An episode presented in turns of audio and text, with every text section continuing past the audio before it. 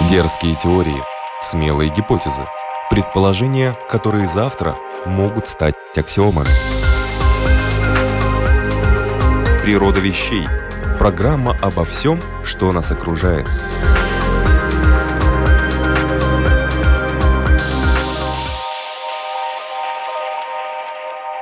В эфире Латвийского радио 4 программа «Природа вещей». У микрофона Людмила Вавинска. В этом году исполняется ровно 100 лет со дня рождения известного российского лингвиста, дешифровщика письменности майя Юрия Кнорозова. Мы не могли обойти вниманием этот факт, так же, как и не могли в свое время не рассказать об эпохальном открытии Дмитрия Менделеева, периодической системе химических элементов. Там тоже был свой юбилей – Впрочем, жизнь и научная работа Кнорозова настолько удивительны и уникальны, что стоило бы посвятить этому рассказу даже целую программу. Человек, получивший международную славу, но малоизвестный на своей родине, я имею в виду широкому кругу читателей – Человек, которому в далекой стране поставили памятник, создали музей его имени и почитают все от мала до велика. Человек, открывший для всех нас древнюю цивилизацию, календарь которой чуть было не определил конец света. Сегодня о цивилизации майя, о Юрии Кнорозове и о том, что удалось открыть ученым после этой сакраментальной даты 21 декабря 2012 года, обо всем этом говорим с профессором Российского государственного гуманитарного университета, директором Мезоамериканского центра имени Юрия Кнорозова Галиной Ершовой. Добрый день. Добрый день. Начнем, правда, мы с э, развенчания, наверное, некоторых мифов. Вот, например, Юрия Кнорозова называют именно Кнорозов с ударением на первую букву О.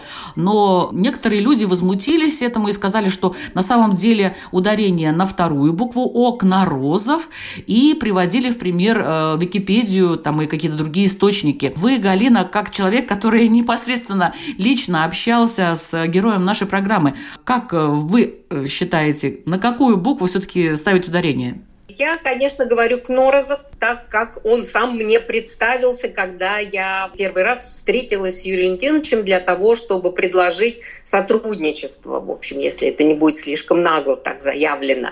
Потому что я была тогда только выпускницей Иньязы, никто, ничто, и, в общем, конечно, тут какое могло быть сотрудничество.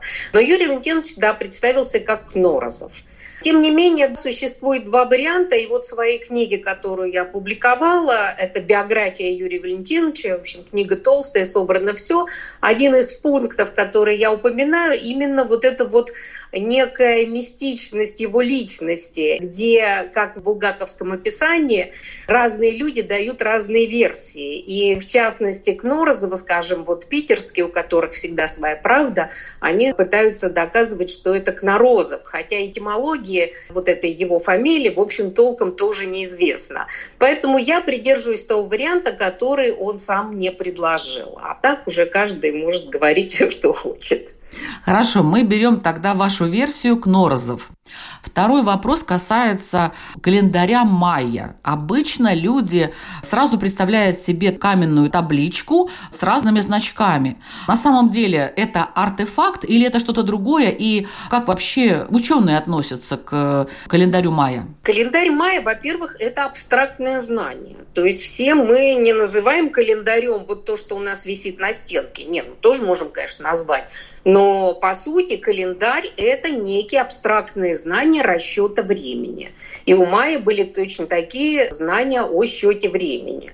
Вот то, что обычно журналисты вот от большой грамотности называют календарем Майя астекский камень, круглый, то это, конечно, ну, такая классическая безграмотность. Календарь – это умение считать время. И вот майя в этом преуспели гораздо больше, чем все их соседи – майя имели абсолютную систему счета времени, начиная от некой условной начальной даты и до бесконечности. И в этом, собственно говоря, астрономы, ученые майя, они превзошли всех остальных своих соседей, уж не говоря о астеках, которые достаточно примитивно считали время по 52-летним циклам и уже терялись вот в этом временном континууме. То есть получается, что конец света майя никак не прогнозировали. То есть они не думали о том, как нам тут жить в 2012 году и далее. Майя точно никакой конец света они не прогнозировали. Они настолько были глупы, чтобы прогнозировать конец света. У них вообще предсказания, если уж мы говорим о древних текстах, которые нам позволил прочитать Юрий Леонидович Кнорозов, у них предсказания ограничивались 20-летиями, то есть абсолютно конкретное время – когда надо дать по мозгам и заставить работать население. Точно как вот там в советские времена у нас были пятилетки. Вот строился пятилетний план, надо было столько-то сделать. Вот у Мая были там предсказания тоже пятилеток и двадцатилеток, которые надо было делать то-то, то-то, то-то и то-то.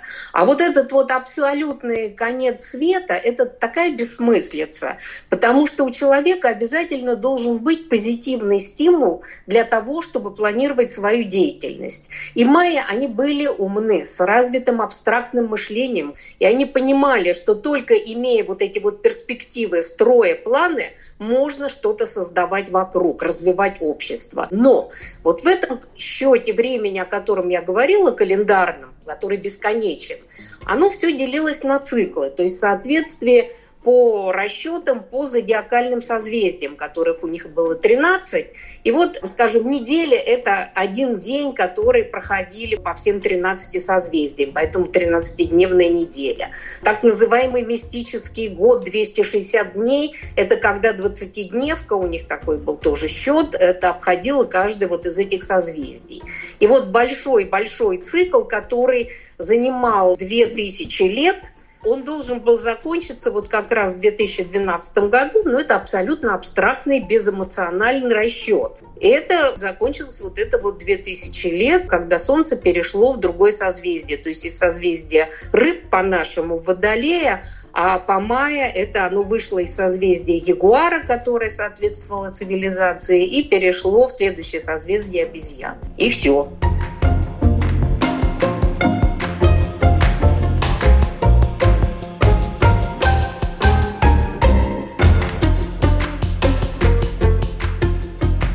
Вообще вот цивилизация майя, она обычная для древнего мира? Или все-таки там есть что-то такое особенное? Это обычная цивилизация. На самом деле было рассеяно в пределах тропиков, где можно выживать без особых усилий, несколько вариантов цивилизации. Там, скажем, у нас Индия, там Ближний Восток у нас есть, у нас есть Америка, это мезоамериканский район, где Майя и Анды, это где Перу.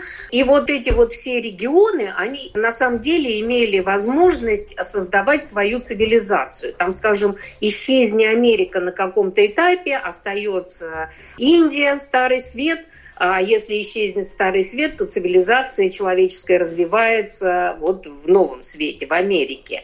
И принципы все одни и те же. То есть они, вот как, собственно, одна из тем, которым занимался Кнорозов, это система коммуникации, которую создавал человек, и чем он принципиально уже стал отличаться от обезьян, от предшественников, и создание общества. Общество, которое вырабатывает единую цель для реализации – то есть не каждый сам по себе поел, посовокуплялся и счастлив безмерно, и там сколько прожил, столько прожил, а это общество, которое заботится друг о друге и формирует те самые ценности общечеловеческие, которые работают как раз на эволюцию и на развитие человечества как системы. И майя были именно таким вот классическим обществом древним. А много ли вообще осталось артефактов от этой древней цивилизации?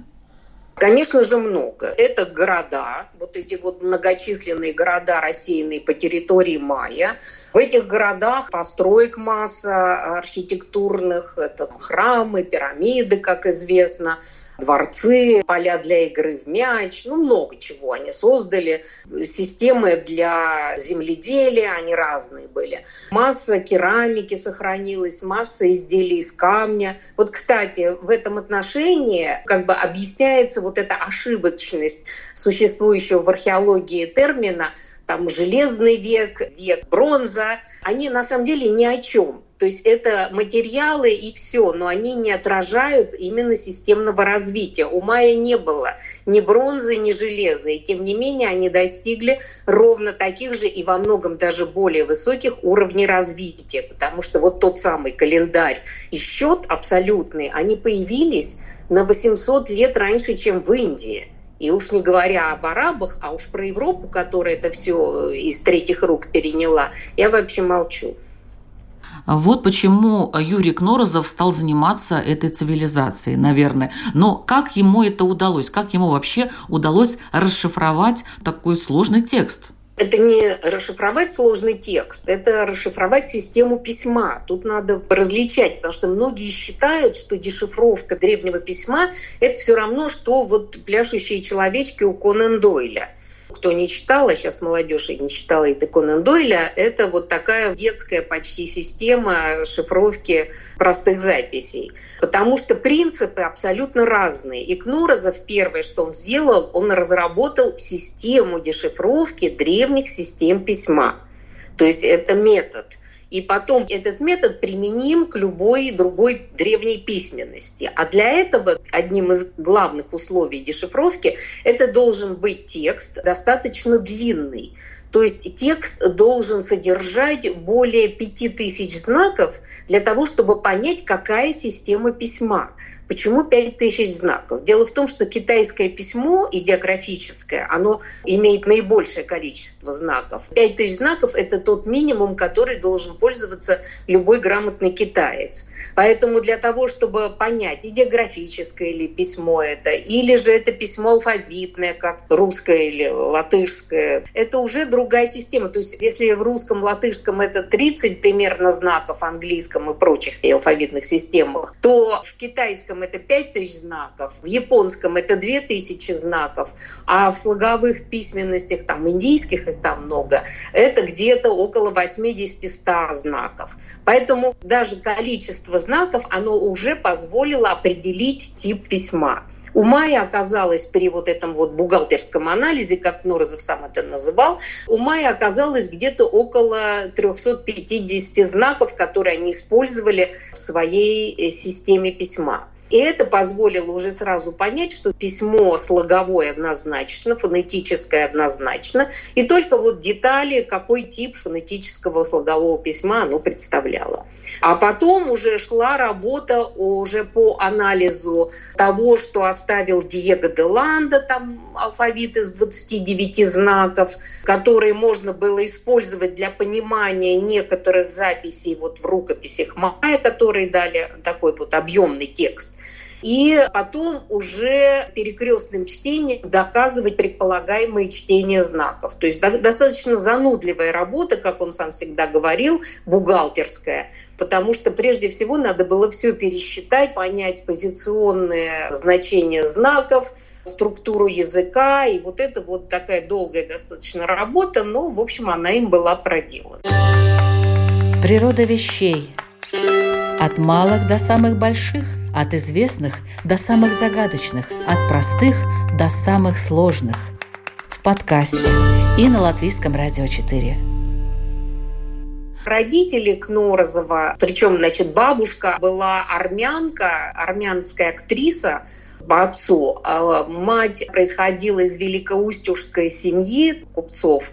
И э, они встретились в Петербурге. И вот в Петербурге в начале 20 века была очень модная и звучала школа Бехтерева, такого нашего психиатра, который на самом деле первым соединил историческое развитие, э, эволюцию человека с воспитанием отдельной особи, отдельного ребенка там есть специальный термин, закон Гекеля и прочие детали, но факт тот, что он показал, что историческое развитие зависит от того, как воспитываются актуальные поколения.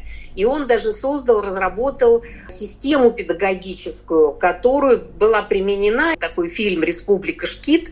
И вот там собирали беспризорников, маргинальных детей, и благодаря вот этой системе обеспечения создания креативной среды, вот эти дети из бандитов, воров и маргиналов, они превращались в граждан сознательных, в творцов. И вот это вот, собственно, была бехтеревская система. Родители Кнорозова, которые бегали на лекции в Питере, Бехтерева и его учеников, они решили применить эту систему к своим детям.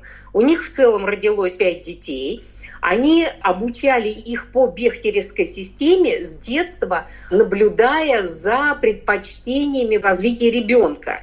И в результате они получили пять ученых, причем таких вот хороших ученых, абсолютно в разных областях науки. И каждый занимался вот Кнорозов дешифровкой древней систем письма, то есть развитием, созданием и развитием общества. Другой его брат создал вообще совершенно инновационные такие вещи в аэрофотосъемке.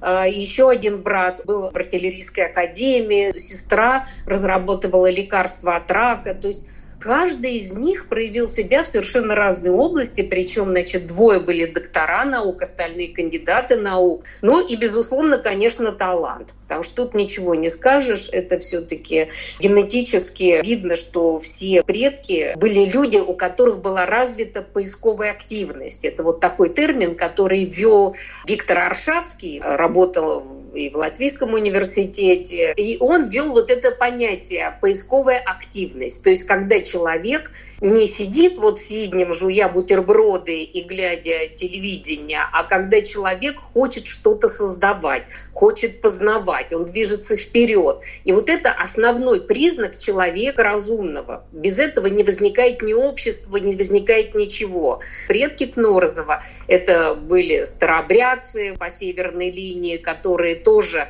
известны тем, что они создавали и промышленность России, и проложили дорогу туда до Америки только уже через Сибирь. Поэтому на самом деле вот вся среда, вот это вот с одной стороны, да, воспитание, а с другой стороны гены и передача вот этого подъема духовного своим детям, которые точно так же что-то искали. На самом деле это вот такая вот замечательная вещь, когда в ребенке формирует поисковую активность, и вот он начинает воротить горы буквально, вот в той области, которая ему близка.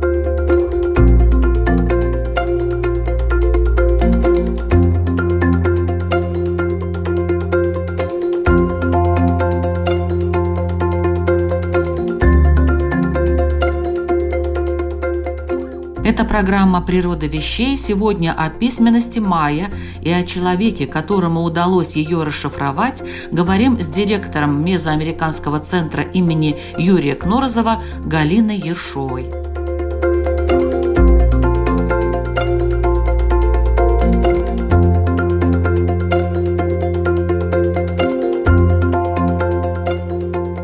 Галина, вы недавно вернулись из Мексики. Чем вы там занимались? Что вы там нашли? Я вернулась из Гватемалы и Мексики. Дело в том, что мы уже в 2010 году создали сначала центр действительно в Мексике, наш центр Российского государственного гуманитарного университета по изучению вот древних культур. И через два года, в 2012 году, мы создали вот такой же центр уже в Гватемале. У нас ведутся долгосрочные проекты. Это не то, что вот приехал, там что-то сделал, а мы уже долгое время ведем проекты по изучению вот этих мезоамериканских культур и культуры майя. В этот раз я ездила как раз посмотреть, что происходит в этой ковидной ситуации, потому что уже год мы никуда не ездили по понятным причинам, и я поехала посмотреть, что везде происходит. Мы обозначили проекты на этот год, то есть продолжение наших проектов. Один из них – это создание эпиграфического атласа Майя. Это вот идея Кнорозова была издание, э, регистрация всех текстов Майя и постепенное их чтение. И мы начали этот великий проект, который вот у нас Дмитрий Беляев возглавляет – и в этом году как раз издали книгу, первую из этой серии, уже физическая изданная книга, такая по надписям Киригуа, красивая очень вышла, по которой, собственно, можно работать. У нас разработаны уникальные технологии фотографирования вот объектов таких с текстами. Второй у нас проект большой – это наскальные рисунки. Это тоже очень важная тема Кнорозова, такая была семантика значений, как человечество передает информацию. Поэтому у нас вот такой хороший, интересный памятник – это Каса де лас Голандринос, где огромное количество наскальных росписей. У нас проекты по изучению духовного наследия майя, то есть вот этих вот религиозных представлений, которые существуют и в настоящее время. Тоже надо было все проверить, все как происходит. Дел очень много, я очень довольна, что я съездила, потому что все как бы возобновилось, все продолжается, и мы всегда приглашаем другие университеты и ученых присоединяться к нашим проектам или реализовывать на нашей базе свои проекты, потому что это уникально, у нас свои дома и в Мексике, и в Гватемале, и мы можем, так сказать, обеспечить и безопасность, и реализацию проектов. Вот это то, что мы делаем. У нас, кстати, очень любопытно, в Гватемале мы вообще расположены на территории православного монастыря Свято-Троицкого, где игуменя там чуть ли не возглавляет вот эти вот исследования древних культур, потому что ее восхищает вообще. А о чем вообще майя писали? Уже расшифрованы многие источники. О чем они писали? Не расшифрованы, а прочитанные источники, расшифрована система письма. Не надо это путать никогда, потому что система письма – это как роды. Вот его расшифровал, и можно уже читать любой текст. Тексты расшифровывать не надо, их можно только читать. Это уже простая такая филологическая, лингвистическая работа. А тексты, которые, скажем, прочитал Кнорозов, это рукописи Майя. Их сохранилось три такие полноценные рукописи, ну, четвертый практически нет текстов. И мы сейчас работаем очень интересные, не то что пересмотр, сам Кнурозов писал, что когда он публиковал переводы рукописей, то важно было опубликовать принцип дешифровки и предварительное вот это чтение. И поэтому много вещей, которые остается разъяснить. Вот опять же метод Кнурозова – это реконструкция этноисторического контекста. И вот в рукописях есть очень интересный параграф, который касается, ну, он Кнурозов назвал оленем календарем, а это на самом деле расчеты зимнего солнцестояния. Там тоже с ним все не так просто. И относительно зодиакальных созвездий. Поэтому тоже вот это вот такая интересная работа. Это тексты, которыми мы занимаемся. На самом деле рукописи Майя – это жреческие требники. То есть скажем, вот календарные даты и какие праздники надо производить, потому что там то ли надо сеять какао, то ли кукурузу, то ли собирать урожай. Такой вот, как это любят говорить, зачарованность временем. На самом деле дураков таких зачарованных временем, ну, конечно, есть, когда иногда бывают люди с шизофренией, но на самом деле это все имело практическое значение. То есть организация хозяйства, организация урожаев и выживание, потому что выживание для человеческого коллектива – это задача номер один – прокормить себя и прокормить потомство. Поэтому вот эти жреческие требники – это на самом деле такие хозяйственные инструкции по году, как что и когда делать. Природа вещей.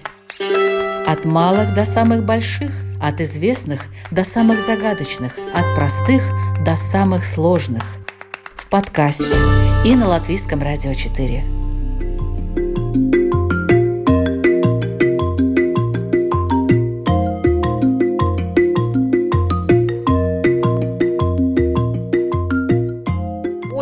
Интересный памятник – это надписи на керамических сосудах. Они, конечно, для меня более интересны, потому что в них содержится информация о том, что происходит с человеком в загробном мире. То есть своеобразные книги мертвых. То есть или описывается какое-то выдающееся событие из жизни человека. Вот астрономы любили про себя писать тоже они. Вот я рассчитал там то-то, то-то, то-то, такую-то замечательную дату, которая совпадает с поворотом планеты Марса. Это, кстати, вот тот самый конец света. На самом деле там вся дата заключалась в том, что она была как бы неинтересна, кроме того, что примерно попадала под зимнее солнцестояние. Но тут вот э, Марс сделал петлю. И вот это вот ну, рядовое событие, которое происходит там чуть ли не каждый месяц, оно стало вот таким вот единственным, за что можно зацепиться для вот этой вот замечательной даты. И плюс там, скажем, описывается то, что происходит с человеком в загробном мире – какие пути он проходит. А на самом деле это тоже астрономия, потому что, как оказалось, человек вот этот большой путь – это путь по зодиакальным созвездиям и по Млечному пути. Это очень интересно. Ну или, скажем, там какой-то победил врагов, это уже военачальник описывает свои достижения, или царица прекрасная, которая накормила все свое население. Это вот такой тоже очень богатый, интересный и разнообразный памятник текстовый. Поэтому, да, вот тексты, они такого характера, а монументальные памятники, они носят, ну, исторический характер, как правило, ну, официоз такой вот. Это газета «Правда», передовая статья. Там, скажем, произошло то-то, пять лет правления прошло. У каждого свои прелести. Вы сказали, Марс осуществил петлю, а как э, вообще в то время наблюдали за планетами, за звездами? Наблюдали гораздо лучше, чем сейчас, потому что Сейчас вообще, я не знаю, что там в школах астрономию преподают или нет, и преподают очень плохо и люди вообще на небо не глядят. А нужно глядеть иногда на небо для того, чтобы понять вообще, что происходит. И вот эти постоянные древние астрономы, они, конечно, были потрясающие. Если, скажем, там в Старом Свете, это Лукбек, вот э, внук Тамерлана, это же тоже был великий астроном. Они обладали такой способностью видеть вообще вот это небо как бы в голове, представлять без всяких компьютеров, как вот оно все движется, всю эту гармонию.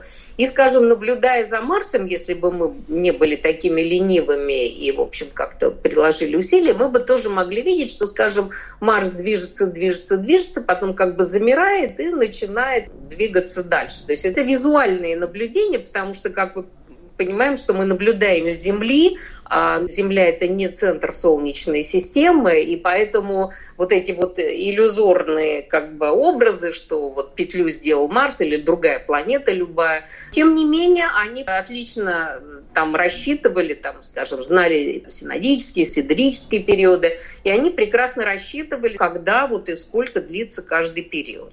Но это вопрос только наблюдений, хорошей памяти, и ученый, он всегда ученый, как говорил Кнорзов. Неважно, где он, в старом свете, в новом свете. Вот это вот потрясающее желание познать устройство Вселенной, на самом деле это, наверное, ну, самый мощный, самый такой невероятный стимул, который вообще движет человечеством, потому что вот этот вопрос, зачем мы живем, он ну, неизбежно возникает перед любым человеком, у которым, там, не знаю, мне кажется, хотя бы две извилины есть и три класса образования. Потому что иначе вот все теряет смысл. Ну, тоже некоторые говорят, правда, без эволюции все теряет смысл, но вот еще и без вот этого вот желания познать, для чего человек живет.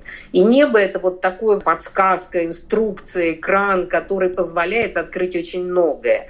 И астрономы, при том, как они не старались для вот этой круглой даты 13.13.0000, единственное, что они нашли, это вот эту вот самую петлю, которую делает Марс который, собственно, и называется Болон Йокте вот в этом своем цикле, и которого, значит, тут же обозвали, что это божество придет. Ну, то есть вот вся ахинея, которая возникает в полуграмотном пространстве, вот она тут же вся вылилась. А у них были какие-то инструменты? Вообще что-то находили такое астрономическое?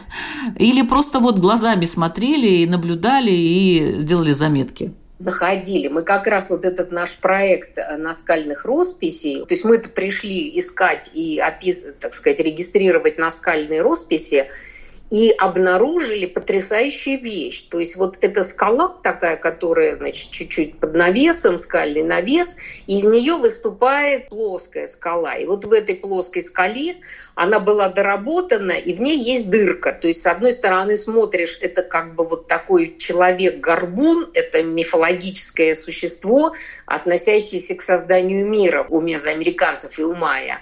А с другой стороны, она напоминает выползающего змея из вот этой скалы. И вот глаз, который специально был сделан, и являлся вот таким инструментом наблюдения, потому что солнце, восходя на востоке, оно попадало в этот самый глаз – и потом по скале они разметили все положения Солнца. Вот это вот потрясающе. То есть куда через глаз попадал солнечный луч с момента восхода. И вот там, значит, несколько вот этих солнц, которые последнее уходит уже в землю, оно у грунта, то есть где солнце уже уходит на север и перестает отражаться вот по этой скале. То есть это один из таких вот потрясающих совершенно памятников, который мы даже не ожидали обнаружить.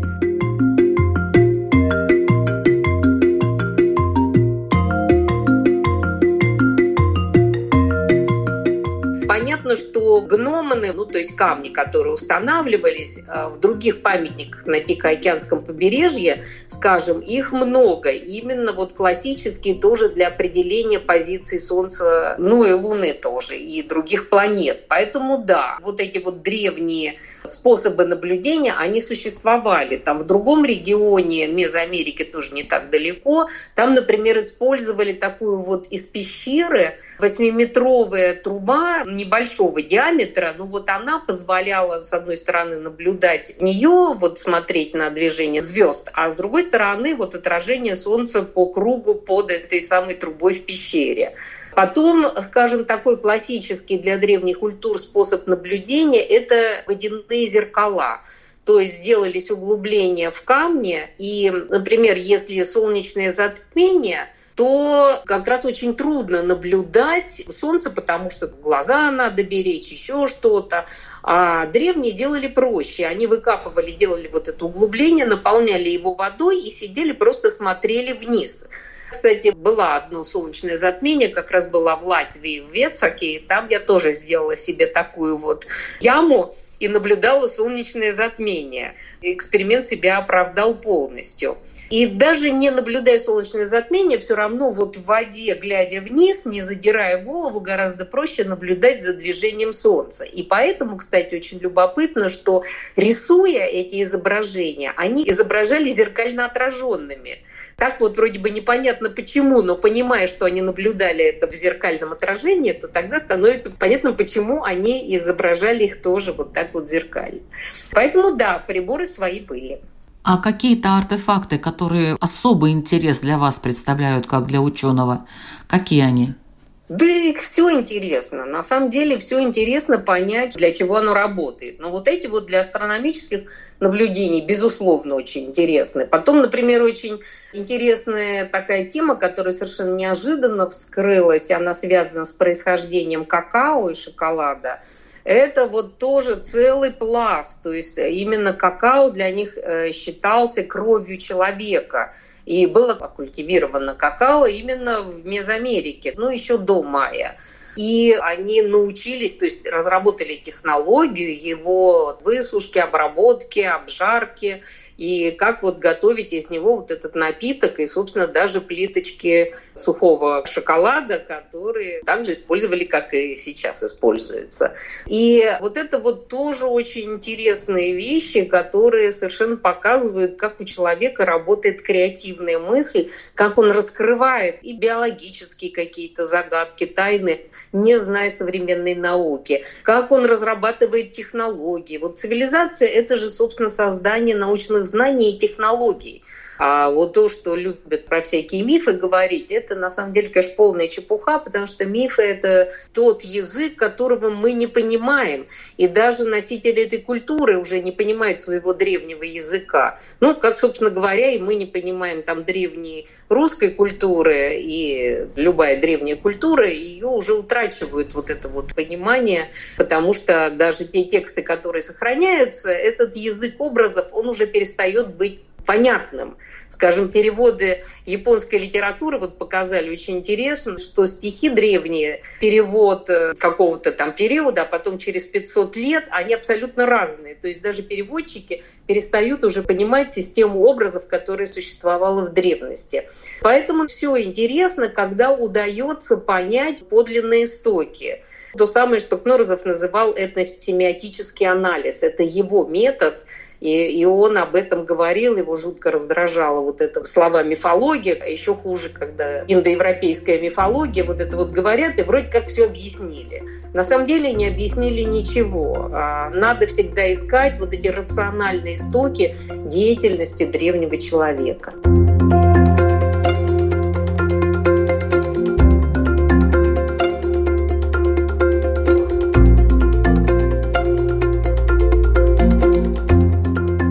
Была программа «Природа вещей», подготовленная Латвийским радио 4. Ведущая Людмила Вавинска, компьютерный монтаж Ингрида Бедела, музыкальный фон от Кристины Золотаренко. Сегодня мы говорили об удивительной древней цивилизации и о человеке, который практически открыл ее миру. О цивилизации майя и лингвисте Юрии Кнорозове. Спасибо нашей гости, профессору Российского государственного гуманитарного университета, директору Мезоамериканского центра Галине Ершовой за интересный рассказ, полный для меня малоизвестных и новых, и иногда ну, просто шокирующих фактов. Спасибо вам, Галина, большое. Спасибо большое вам. Всегда рада поделиться тем, чем знаю. Другие выпуски программы вы можете послушать в подкастах и на страничке lr4.lv. Открывайте природу вещей вместе с нами, Латвийским радио 4. Это очень увлекательное занятие, поверьте мне. Присоединяйтесь.